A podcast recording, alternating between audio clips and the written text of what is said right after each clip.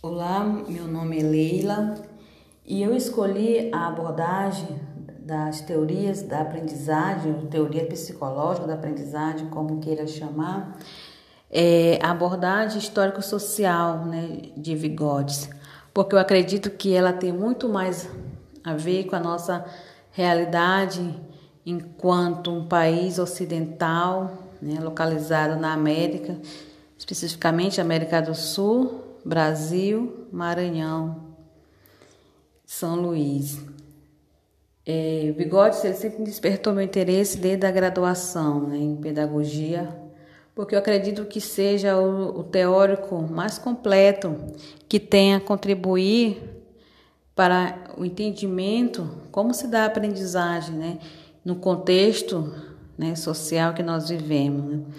É, Piaget deu sua contribuição, dividindo nos estágios, de uma forma que fala do desenvolvimento, de uma forma maturacional.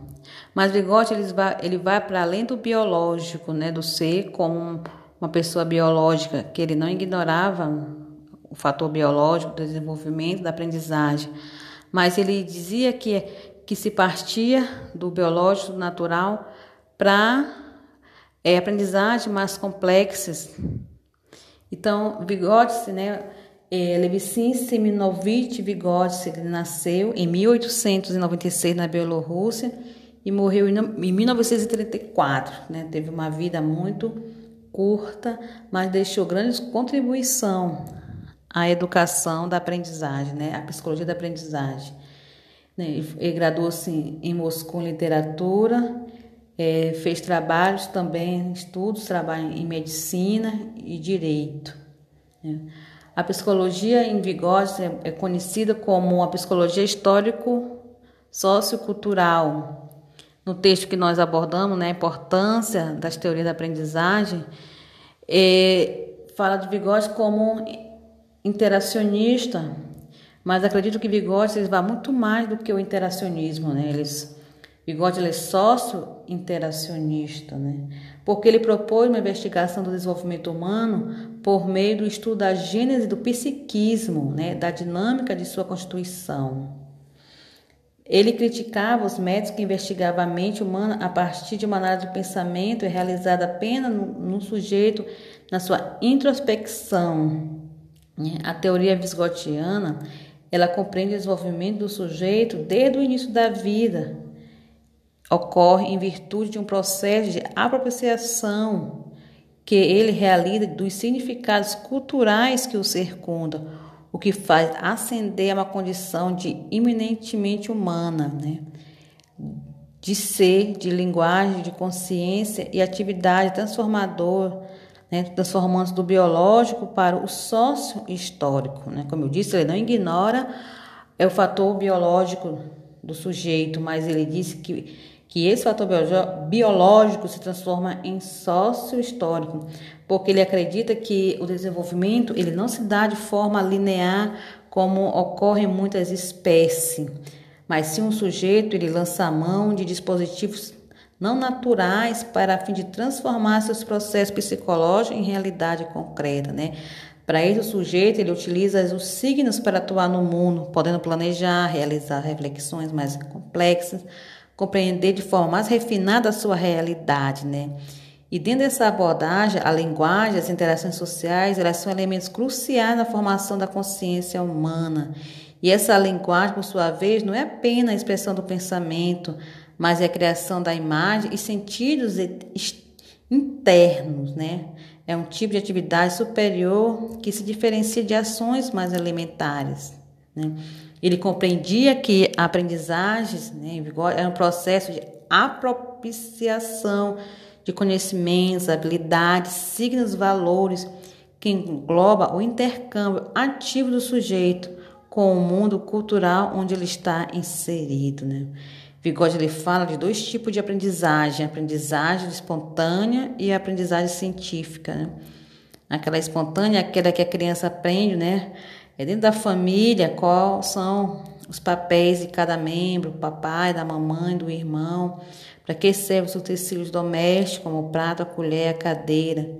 E aí tem uns aprendizagem científica, que é aquela que ele adquire por meio é, da escola, que são os conceitos de números, né, decimais, o conceito de variáveis, os conceitos de verbo, adjetivo, substantivo, que são vinculados à compreensão da língua escrita, né? E a partir dessa compreensão de desenvolvimento, ele, ele também fala né, de, é, que o desenvolvimento ele se dá pela interrelação dos conhecimentos espontâneo e científico, que nos remete à importância do que ele chama de zona de desenvolvimento proximal. Né? Essa zona de desenvolvimento proximal é a distância entre a zona de desenvolvimento real, aquilo que a criança sabe fazer sozinha, e a zona de desenvolvimento potencial, aquilo que a criança pode aprender com o intermédio de uma criança maior ou de um adulto, o professor. E aí, o exemplo do quebra-cabeça, né? A criança que consegue montar um quebra-cabeça de quatro peças. Com o tempo, ela, ela, ela vai evoluindo, né? De seis peças, né? E aí ela vai evoluir para um de oito. No começo a criança ela compreende e monta a cabeça de quatro peças, mas aí ela vai avançando para outros com mais número de peças, através da mediação de uma pessoa mais velha, né, de um adulto ou de uma criança, né. Então, Vygotsky ele acreditava que a escola não deveria partir daquilo que a criança é, sabe fazer sozinha, mas daquilo que ela pode fazer, né, que ela virá fazer, no caso, a zona de desenvolvimento potencial, que ela, que ela vai aprender com a mediação de um adulto, né, no caso, trazendo, remetendo para a escola, né, do professor, né. E em síntese, né, a teoria histórico-social, ela depara com a noção de sujeito social ativo no seu ambiente cultural, o sujeito que avança do daquilo que é imediato, da percepção das formas elementares da linguagem para uma apropriação cada vez mais elaborada da sua realidade. Ele diz que isso se dá em um processo de constituição do eu, que engloba aspectos biológicos e culturais, ou seja, as possibilidades elas não são inatas, não é inata, é o desenvolvimento da espécie, né? né? E a cultura em sua riqueza de significados, né? É, essa questão da ver o homem como um ser que sai do natural do biológico e evolui se transforma para um ser social, ele tirou do materialismo dialético de, de Marx, né, de Karl Marx. Ele se fundamentou dentro da evolução também das espécies, né, de Darwin. E, e ele deu essa contribuição muito importante né, para nós educadores, que estamos construindo na criança a gênese da aprendizagem, né? E ver essa criança como sua é totalidade, né? Não só apenas como ser biológico, como sujeito biológico, uma conceito social inserido numa cultura, inserido no meio, e que essa aprendizagem se dá através dessa cultura, né? Essa cultura está ali mediando a aprendizagem da criança, está ali de uma certa, é, fortemente influenciando na sua aprendizagem. Então, essa é a minha contribuição do trabalho. Espero que tenha sido muito sucinta e assim gostaria de agradecer a oportunidade. Obrigada. Boa noite, a professora Evanete. Eu sou a Leila Raquel, estudante do curso de Psicologia da Educação e a abordagem que eu escolhi foi a histórico-sociocultural de Vigotes, porque eu acredito que seja a concepção de aprendizagem bem mais próxima à nossa realidade. Então, como é que Vygotsky compreende a aprendizagem? Ele dizia que a aprendizagem é um processo de apropriação dos conhecimentos, habilidades, signos e valores que engloba o intercâmbio ativo do sujeito com o mundo cultural onde se está inserido. Né? E Vygotsky ele fala que existe dois tipos de aprendizagem, né? sobre dois conceitos de aprendizagem, aprendizagem espontânea e aprendizagem científica. A aprendizagem espontânea é aquela que a criança aprende dentro da sua família, os papéis, né, de cada membro da família, do pai, da mãe, do irmão. Para que serve os utensílios domésticos, uma colher, o prato, a cadeira, os objetos de forma geral. E o científico é aquele adquirido por meio do ensino, como por exemplo, os conceitos da matemática, né, dos números, dos conjuntos, as variáveis, os conceitos de verbos, adjetivo, substantivo, vinculado à compreensão da língua escrita.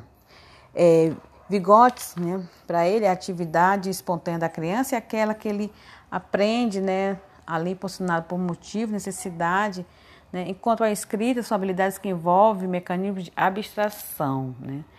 Dentro desses conceitos de é, aprendizagem espontânea e científica, nasceu o conceito né, de, de desenvolvimento das funções é, psicológicas né, do sujeito, é, nos remete à importância do conceito de desenvolvimento proximal, né? a zona de desenvolvimento proximal, né? que discorre de duas possíveis dimensões né? de desenvolvimento referentes a capacidades né? que o indivíduo tem. E essa zona de desenvolvimento proximal, ela é a distância entre a zona de desenvolvimento real, que é aquilo que a criança sabe, e a zona de desenvolvimento potencial, aquilo que ela vai aprender com a ajuda de uma, uma pessoa mais experiente, um adulto. Então ele dizia que essa aprendizagem ela se dá por meio da cultura, né?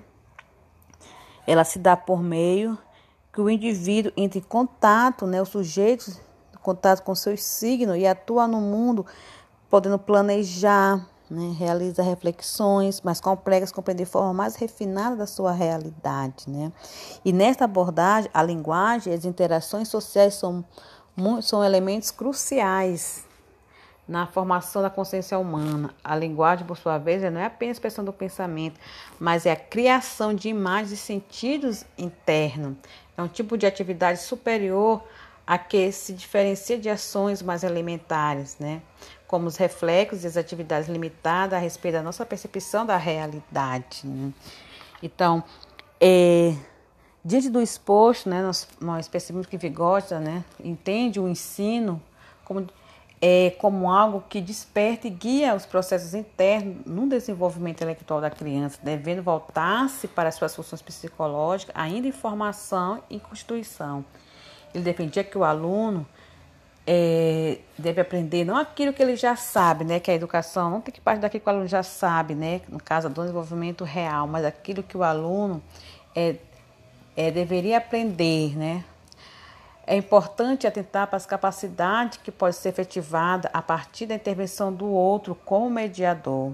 A escola, pela sua especificidade de lugar, de construção e reconstrução de significados culturais e históricos, pode fornecer condições concretas para o desenvolvimento potencial, tornar-se real como acreditava.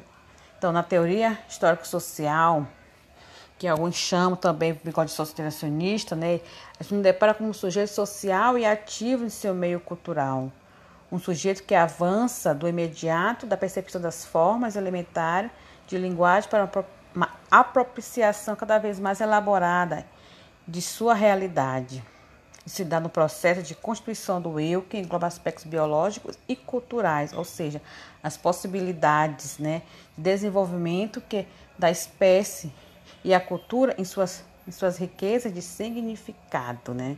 Então, essa é meu trabalho, é, minha contribuição em relação a Vigotes. Lembrando que Vigotes, ele fez também seu trabalho fundamentado no marxismo dialético né, de Marx, por isso que sua abordagem, a teoria é chamada de sócio-histórico, porque os elementos da, da história são importantes como a cultura nesse contexto. Obrigada e boa noite.